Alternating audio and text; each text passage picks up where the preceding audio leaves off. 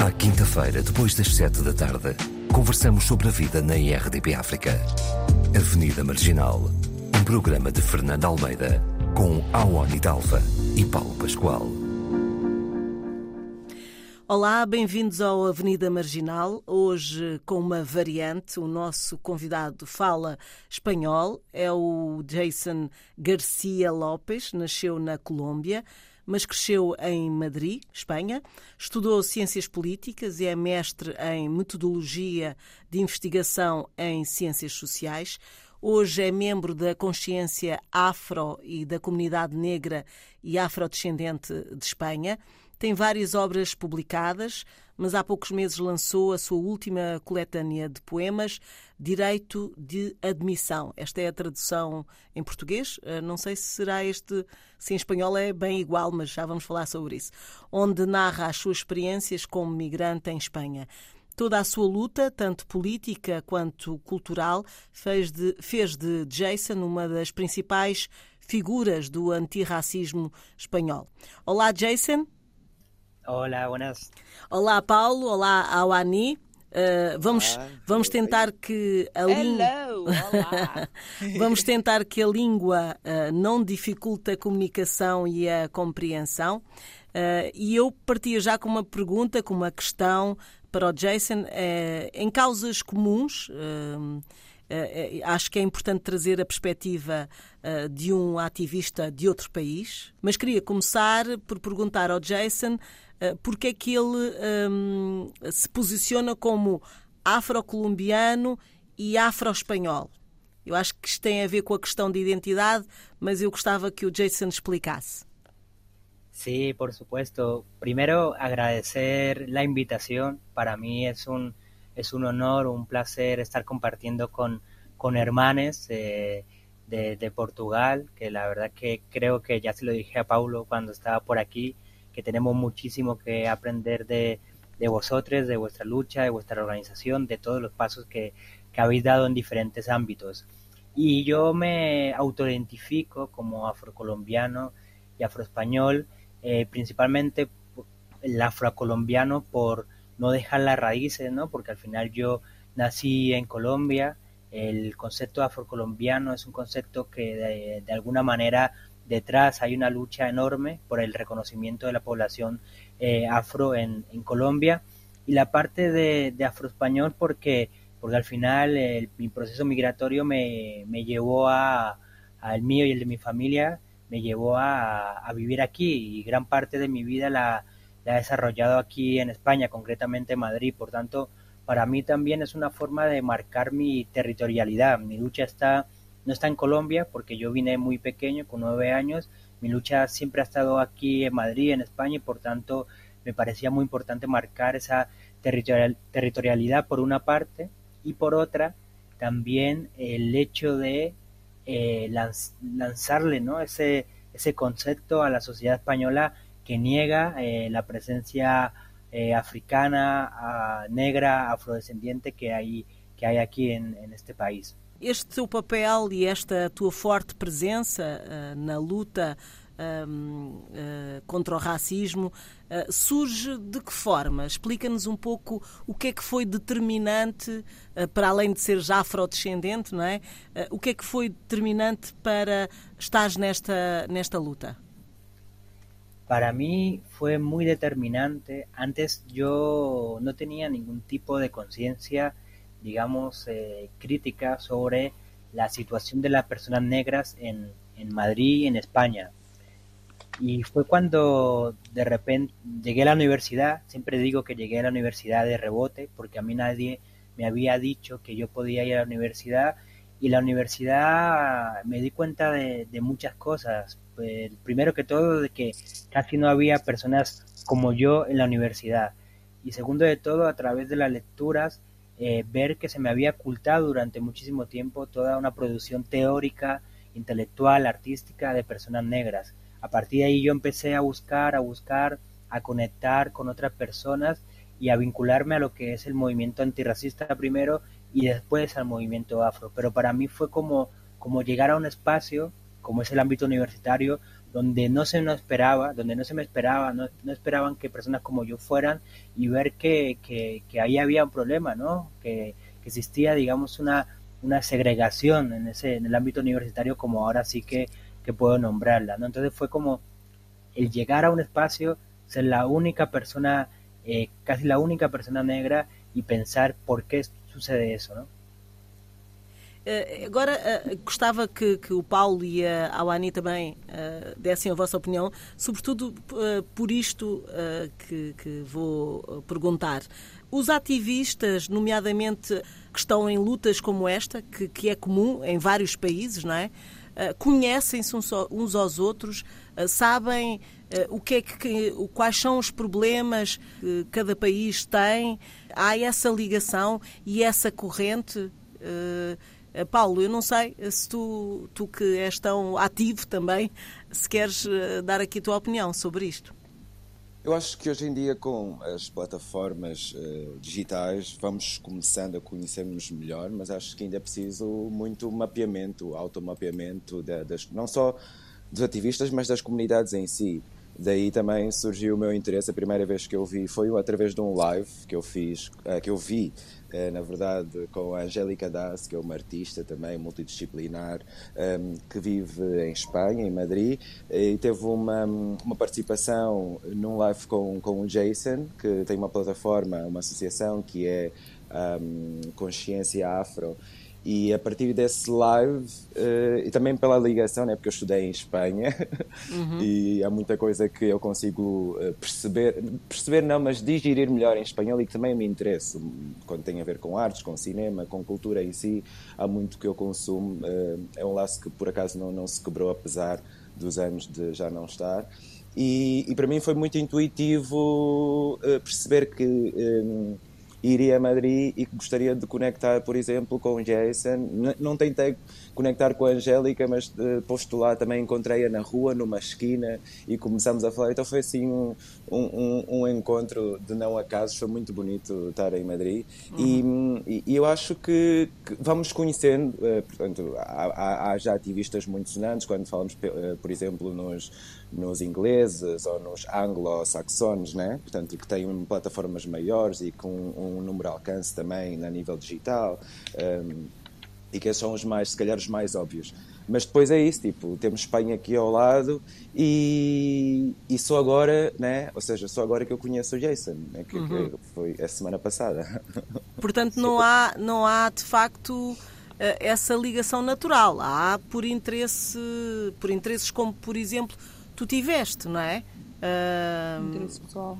O interesse pessoal, sim. Uh, não propriamente organizativo, é isso que eu, que eu digo não é? Eu acho Se calhar seria, teria outra força, digo eu. Mas, eu queria que vocês falassem sobre isso. também, não é?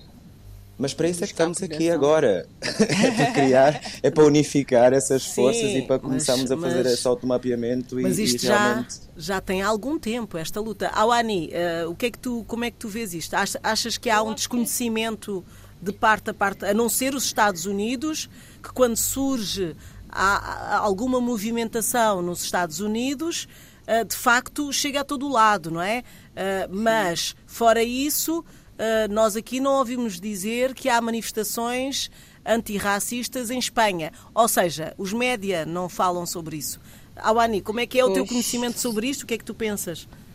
O meu conhecimento é nulo, não há.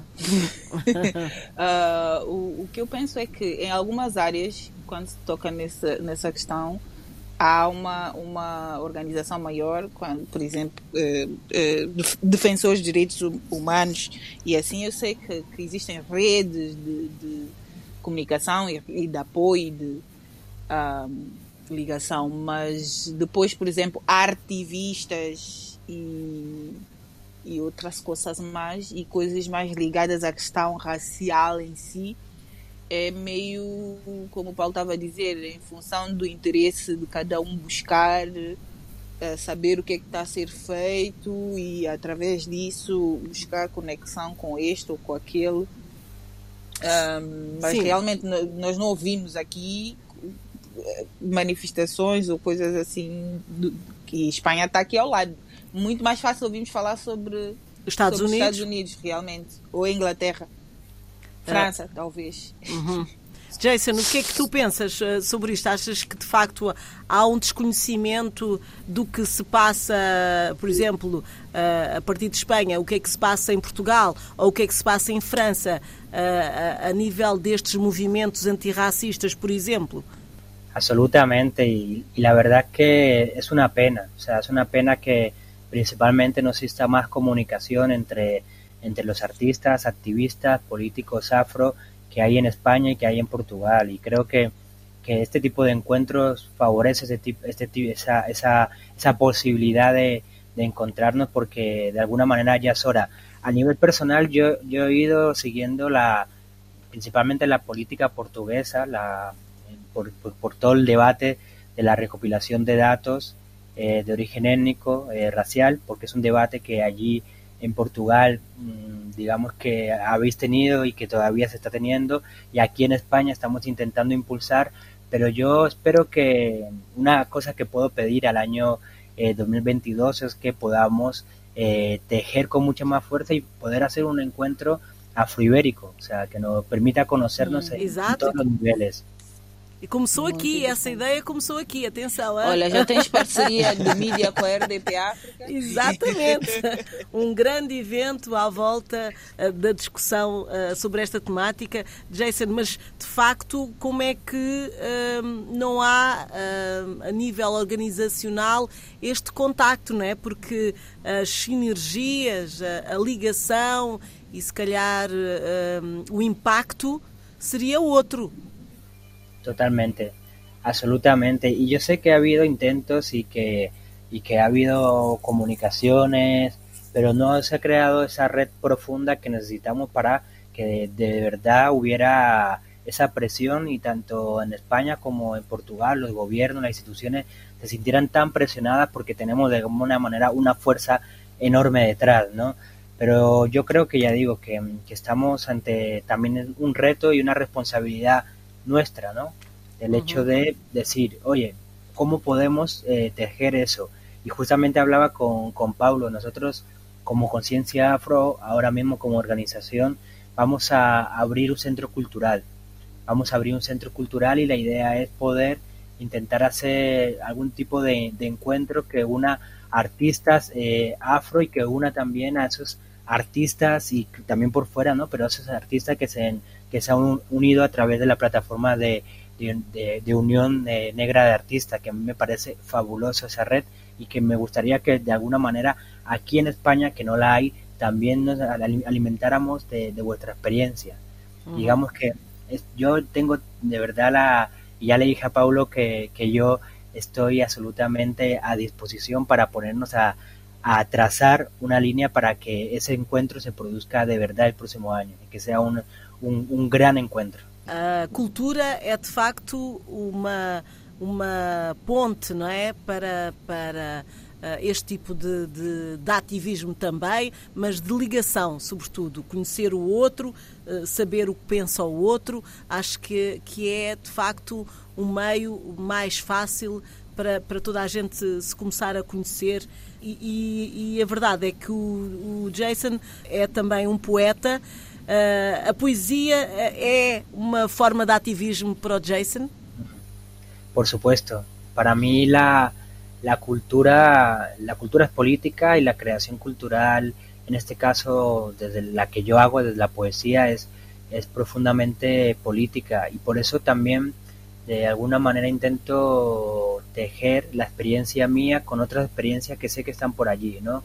Y Derecho de Admisión, que es el último poemario que he publicado, es un, una forma de conectarme con, con toda una generación de, de, personas, no simplemente afro, sino también migrantes, que emigramos cuando éramos pequeños y nos trajeron a una sociedad que no era nuestra, ¿no? Y que hemos vivido y hemos tenido una serie de experiencias que para mí eh, de alguna manera nos convierte en, en una comunidad, ¿no? Dentro de una, de una serie de comunidades, pero nos convierte en una comunidad por tener esa experiencia de ser segunda, tercera generación eh, de personas migrantes que han migrado en la infancia aquí en España. ¿no? Entonces, para mí, la poesía, la cultura es una herramienta política de cohesión, de conexión con, con, la, con la sociedad y principalmente eh, a la interna de nuestra comunidad.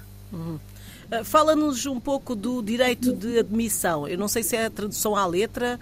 Está uh, certo, está correto. Está certo, direito de admissão uhum. do, deste, uh, desta coletânea de poemas.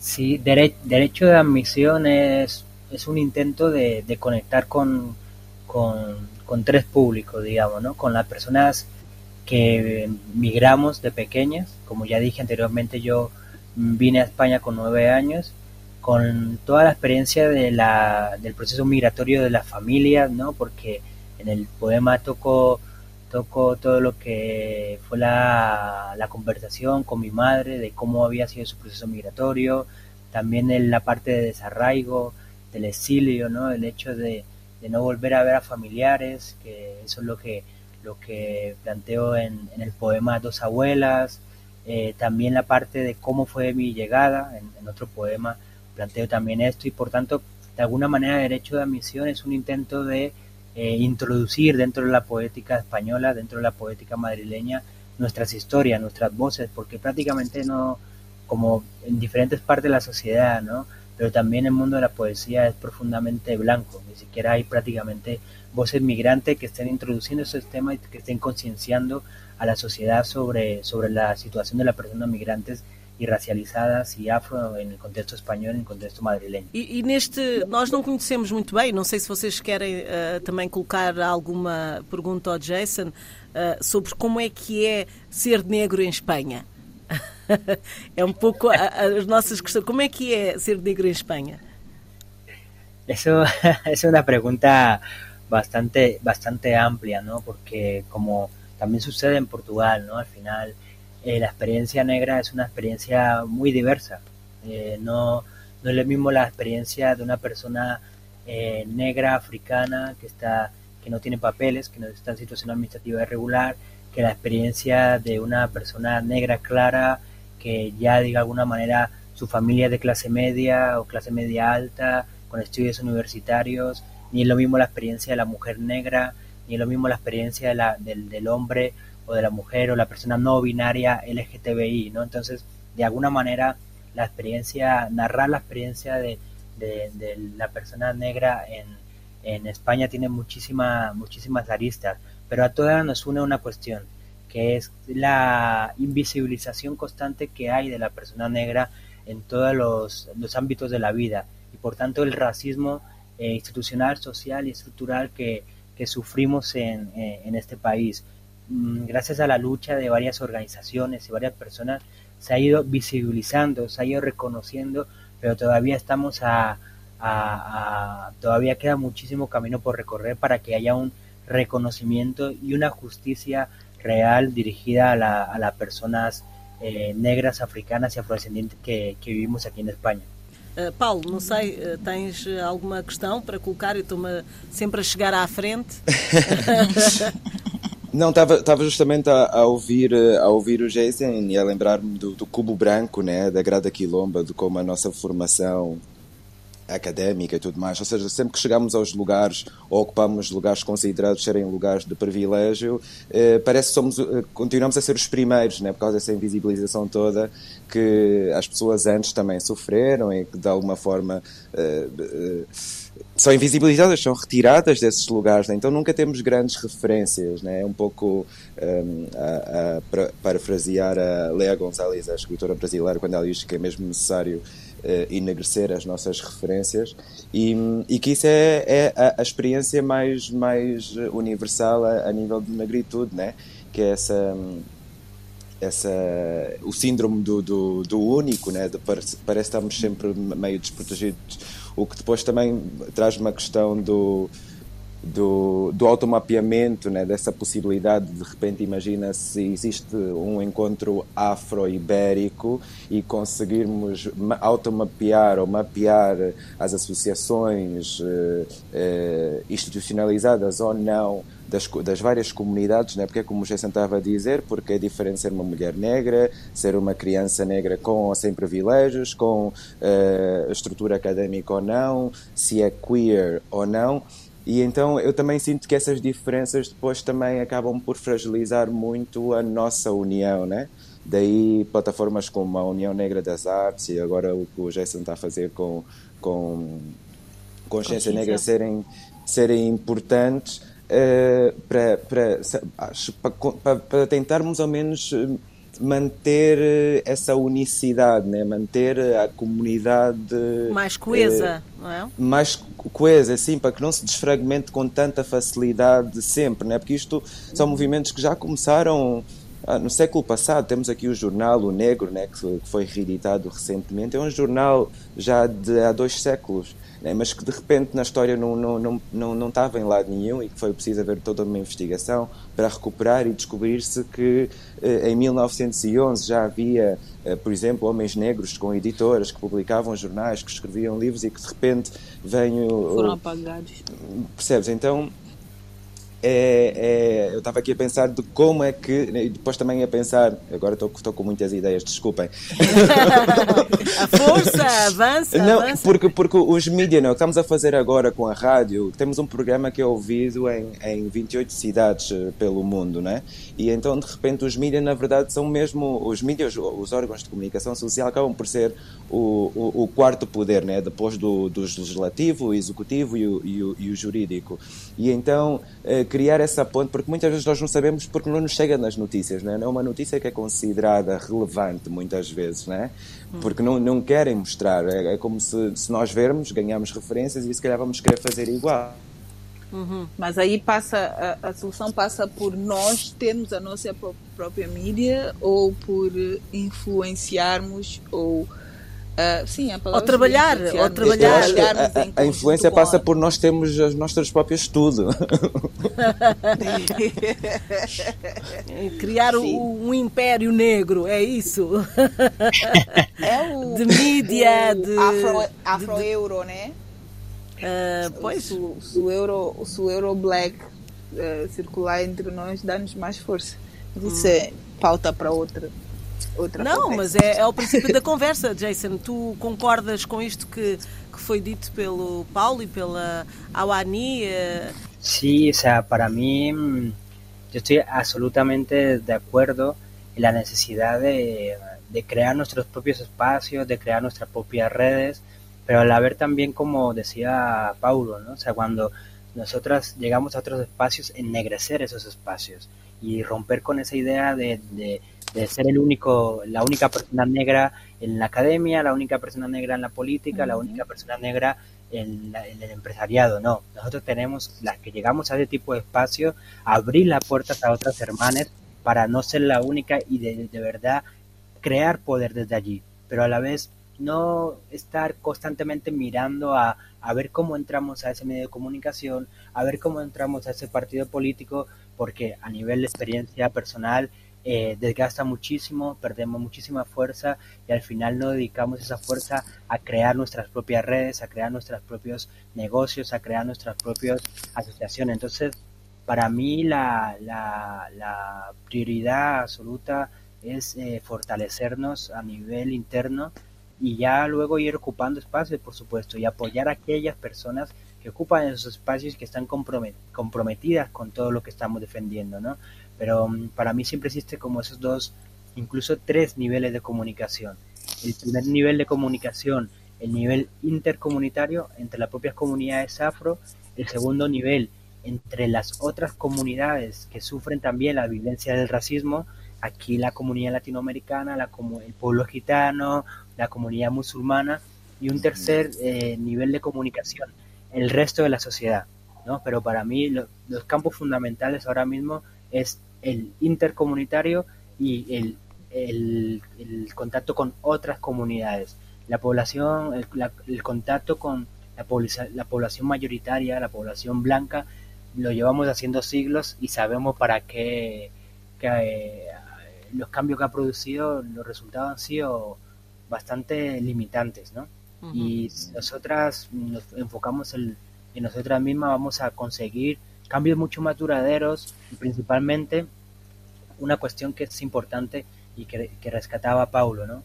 Un legado, un legado para las generaciones que vienen detrás de nosotros y de nosotras y de nosotros, para que ellas sigan la lucha y que no sea un, que eso también lo hablamos Paulo, Paulo y yo, volver a empezar de nuevo, ese volver a empezar de nuevo es desgastante, es muy desgastante y es no ser de alguna manera eh, justos con aquellos que estuvieron antes de nosotras. Y nosotros tenemos que construir nuestros propios museos de la historia afro, eh, tener nuestros archivos para que las que vienen detrás y los que vienen detrás puedan de alguna manera saber qué se hizo antes que, que ellas estuvieran. ¿no? Y todo eso se hace buscando recursos para tener nuestros propios museos, nuestro propio archivo, porque en el Museo Nacional de Portugal o en el Museu Nacional de Espanha eh, não, les, não les entra muito bem este tipo de, de questões. E a nível de, de mudanças, uh, aos poucos já uh, Portugal tem tido pelo menos uh, sentimos que há discussão, não é? Uh, não sei se vocês concordam comigo, Paulo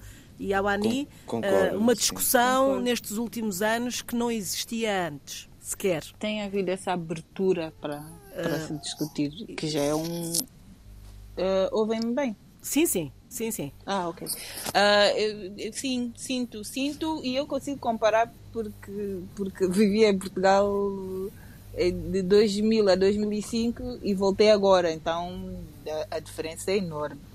Hoje há de facto uh, essa, essa vontade de se falar, não sei se foi provocada uh, ou se é natural, mas sim, já há, e, e tem se, se, a própria sociedade acho que tem, uh, tem se mostrado mais aberta para isso. Ainda é preciso uh, né, empurrar e fazer pressão, mas sim, sinto que há, que há uma abertura maior. Uh, mas vocês acham que é por termos já uma geração que nasceu aqui, que tem forçado essa mudança, que é sobretudo um trabalho vindo daí.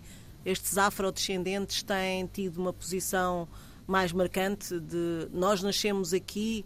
Uh, Paulo, não sei se tu achas que há uma diferença um bocado influenciada por isso, ou é o tempo de mudança, não sei. Eu, acho que não sei, acho que o tempo de mudança pode ser cíclico, né? Eu acho que também houve tempo de mudança nos anos 60, nos Exato. 70. Exato. Acho que em todas as décadas há, há um tempo mudança. de mudança. Um, mas eu acho que, que, é muito, vem muito desse lugar de, de para já de, de, da exposição que temos do que acontece, por exemplo, com o George Floyd, né? Vimos um homem a ser um, estrangulado ao vivo e todo o movimento que surgiu, acho que sem dúvida que foi algo que empoderou muito as nossas comunidades, assim, é um movimento que surgiu surgiu muito nas redes sociais e pronto, estava muito explícito, todos conseguimos ver e revoltou muita gente. Né? E acho que aqui em Portugal senti um impacto muito grande com isso. Tivemos a maior manifestação de todos os tempos.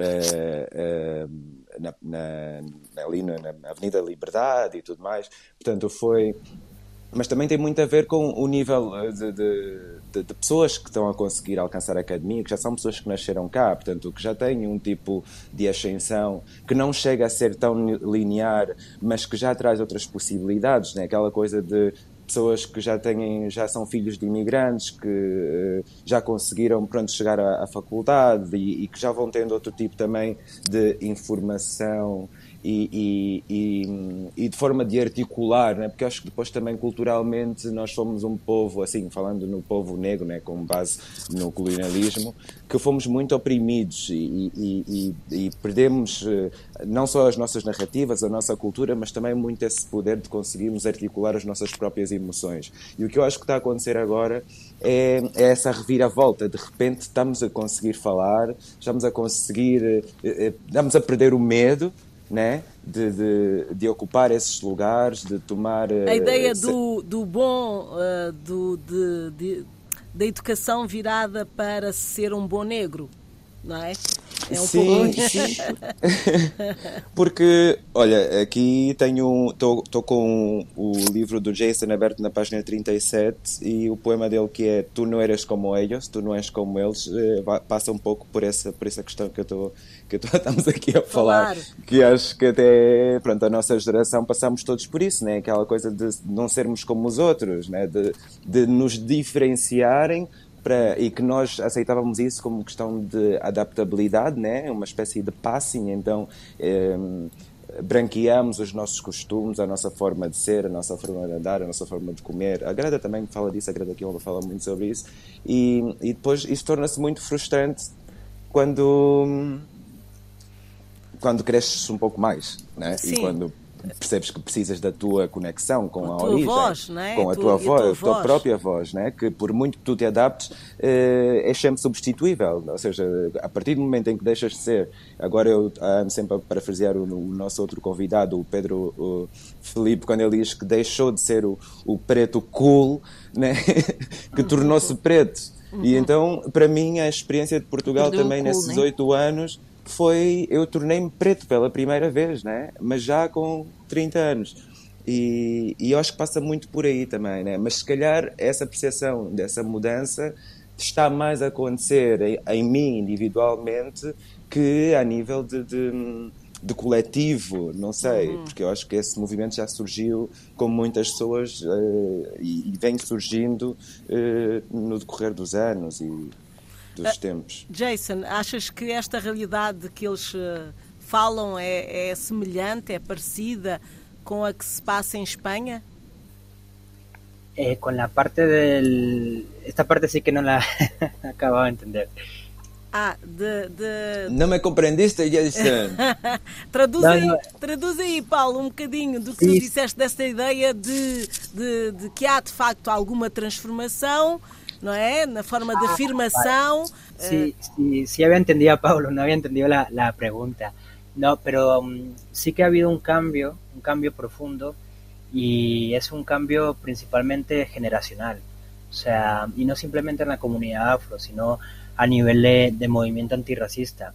Anteriormente, eh, digamos que los espacios del antirracismo estaban copados por personas blancas que estaban comprometidas con la lucha antirracista, pero desde un marco profundamente paternalista, que en sí es contradictorio, porque el paternalismo es racismo. Entonces estaban con prácticas racistas dentro de un movimiento antirracista. Entonces, de alguna manera, eh, toda una generación, eh, de alguna manera impulsamos un marco diferente y unas narrativas y introdujimos todo lo que es el hecho de que el sujeto central del antirracismo son las personas migrantes, las comunidades migrantes y racializadas, que eso prácticamente eh, para, digamos, el antirracismo eh, tradicional resultaba como, como complicado, simplemente entendían que la persona migrante o racializada tenía voz para contar su experiencia eh, racista, pero no para construir, no para liderar, no para Ujú. autoorganizarse, sino simplemente para contar su experiencia racista. Y en la parte de la comunidad afro, un cambio que ha habido, también es- creo que es una cuestión eh, generacional, es que digamos que el eje raza, ¿no? el eje eh, de la lucha contra el racismo, el eje racial, eh, como constructora de una identidad colectiva, lo ocupaba prácticamente todo. Por tanto, el debate de la unión, eh, de la perspectiva interseccional, es decir, de la unión del raza, género, clase y de ciencias sexuales, prácticamente no, está, no estaba presente. Ahora está presente. Ahora mismo el movimiento negro, eh, el movimiento afro en España, tiene un discurso y una práctica política interseccional que tiene en cuenta la relación entre la raza, el género, la clase y, la, y las disidencias sexuales o lo LGTBI. Entonces creo que ahí sí que había un cambio a nivel generacional y para completar un poco a la parte de, de Paulo referente al, al, terminar con, la, con, el, con el negro cool, el- a mí me parece muy interesante esto porque una cuestión que, el otro día compartía y que no es una idea mía, sino que es una idea de teóricas eh, del movimiento antirracista eh, y negro, es que lo que más le molesta a los racistas, tanto del ámbito de la izquierda como del ámbito de la derecha, es nuestro profundo amor por nuestra comunidad. El negro cool no tiene amor por la comunidad, tiene el amor por una estética.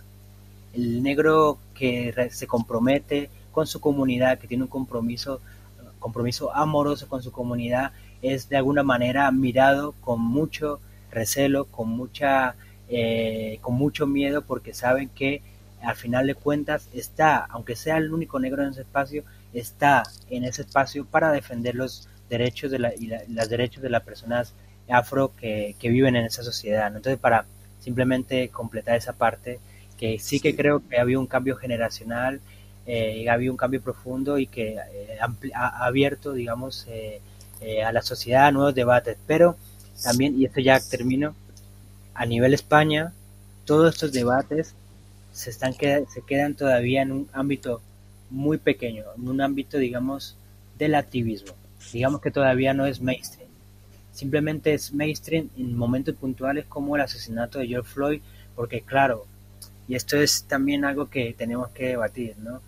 Dentro de nuestra propia lucha también hay marcos que son a nivel cultural imperialista. Y el marco, digamos, de, la, de, lo afro en Estados Unidos permea todas las comunidades afro, pero nosotras de alguna manera no, no, no, miramos con una manera crítica del todo el hecho de que nos lancemos a la calle, ¿no? Eh, por, por, el asesinato eh, racista de George Floyd, pero que no nos lancemos con la misma contundencia cuando asesinan a un hermano en Colombia, cuando asesinan a un hermano en Brasil, cuando asesinan a un hermano en Argentina.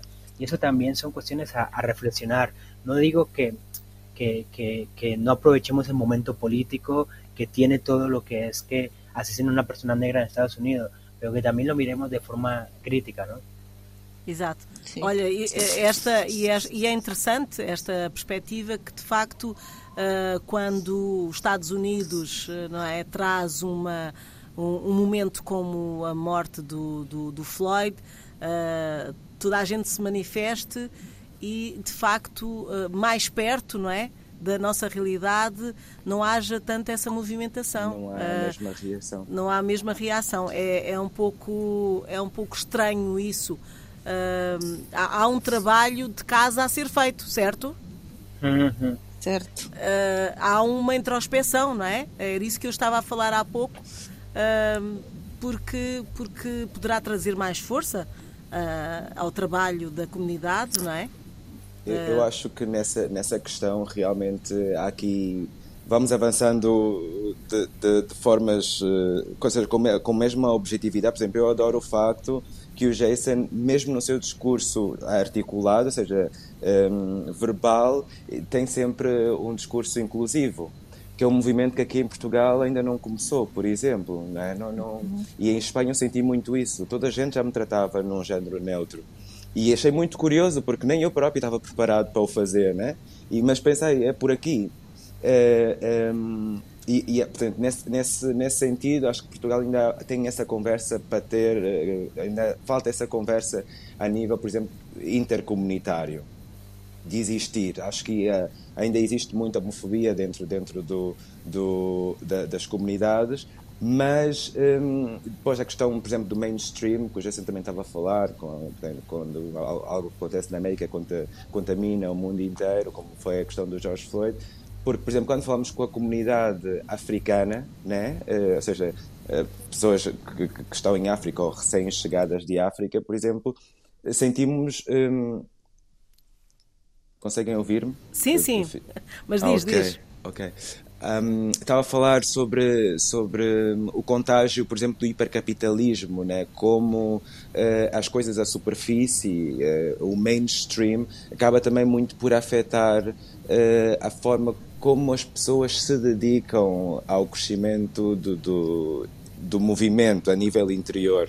Né? Porque de repente imagina, tem, é muito mais sonante. Uh, ontem, aqui em Portugal, houve um, um, evento que foi The Power List, por exemplo, em que foram nomeadas as 100 pessoas mais influentes da lusofonia, e aí há um, naturalmente uma atração maior para conhecer uh, uh, esse para se conhecerem esses títulos quando a plataforma é uma plataforma mainstream, quando é. Não sei se me faço entender, ou seja, há um, há um desejo, há um, o, o Aquil Bembe fala muito sobre isso, esse desejo que ainda temos muito de um, al, alcançar essa ideologia colonial que nos põe num lugar que.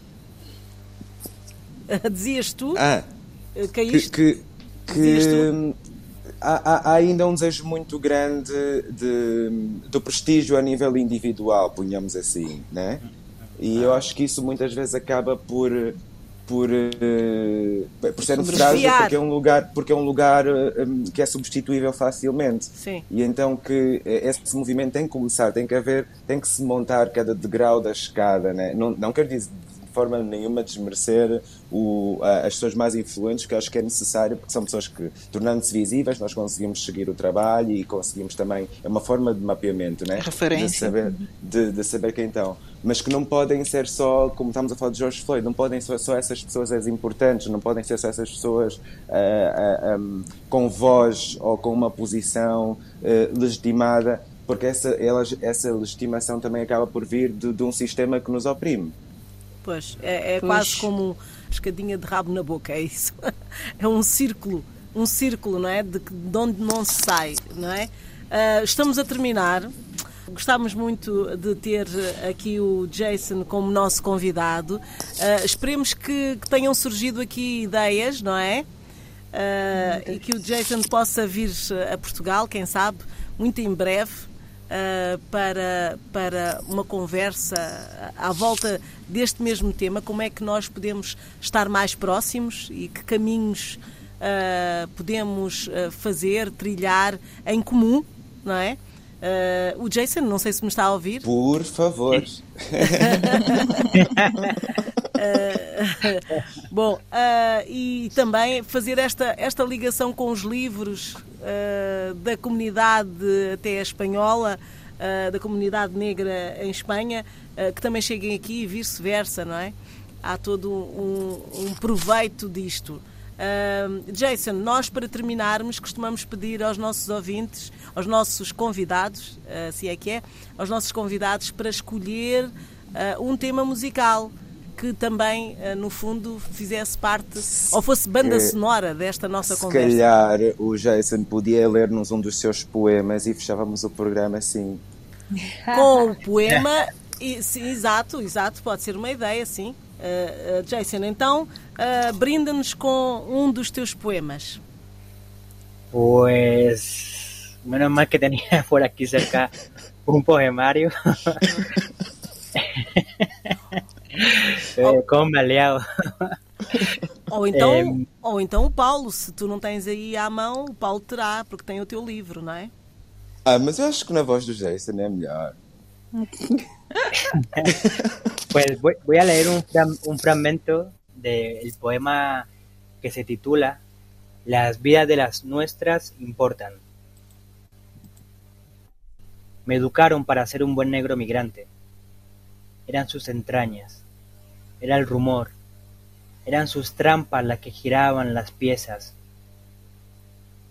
Retorcí mi acento tanto que a destierro olía mi boca cada mañana desorientado sonreía al silencio, sentado en un rincón aún me recuerdo atrapando gestos, subterfugios para ser integrado, igual que el papel de macho desprovisto de sensibilidad, dispuesto a romperlo todo, a participar en la provocación.